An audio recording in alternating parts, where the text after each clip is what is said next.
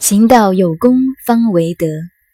象曰：山下出泉，蒙。君子以果行育德。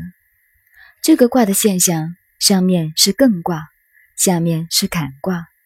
如图画勉强解释，上面是高山，下面是湖水。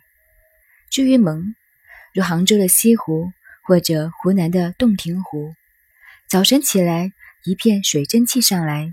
蒙蒙的把山都遮住了，这就是蒙的现象。这是物理世界的自然现象。以这样来看蒙卦，就叫做象。这里象辞不说湖泽，说山下出泉，泉水从地下冒出来。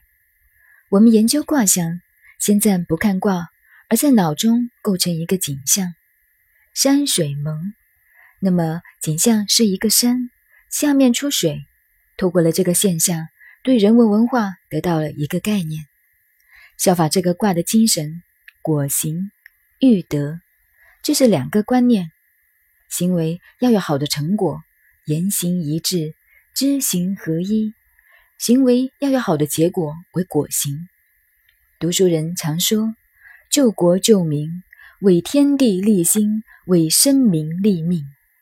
只讲理论不行。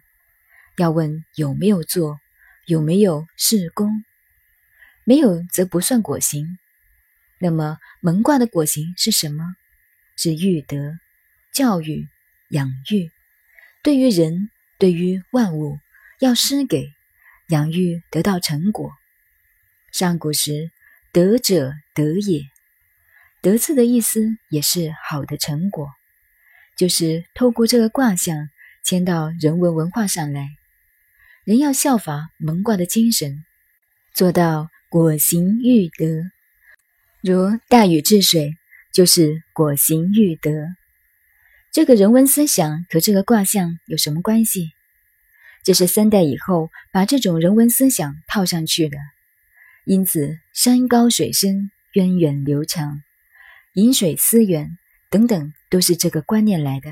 可是与彖词比较，又完全是两回事。这中间就有考据问题了。不管考据，也是两个不同意义，或者深度不同的两重意义。再看爻辞，并没有一个系列，不是一个系统。历来对易经的注解，都有易经是对的为前提。即使易经上解释不清楚，也想尽办法找理由互惠上去。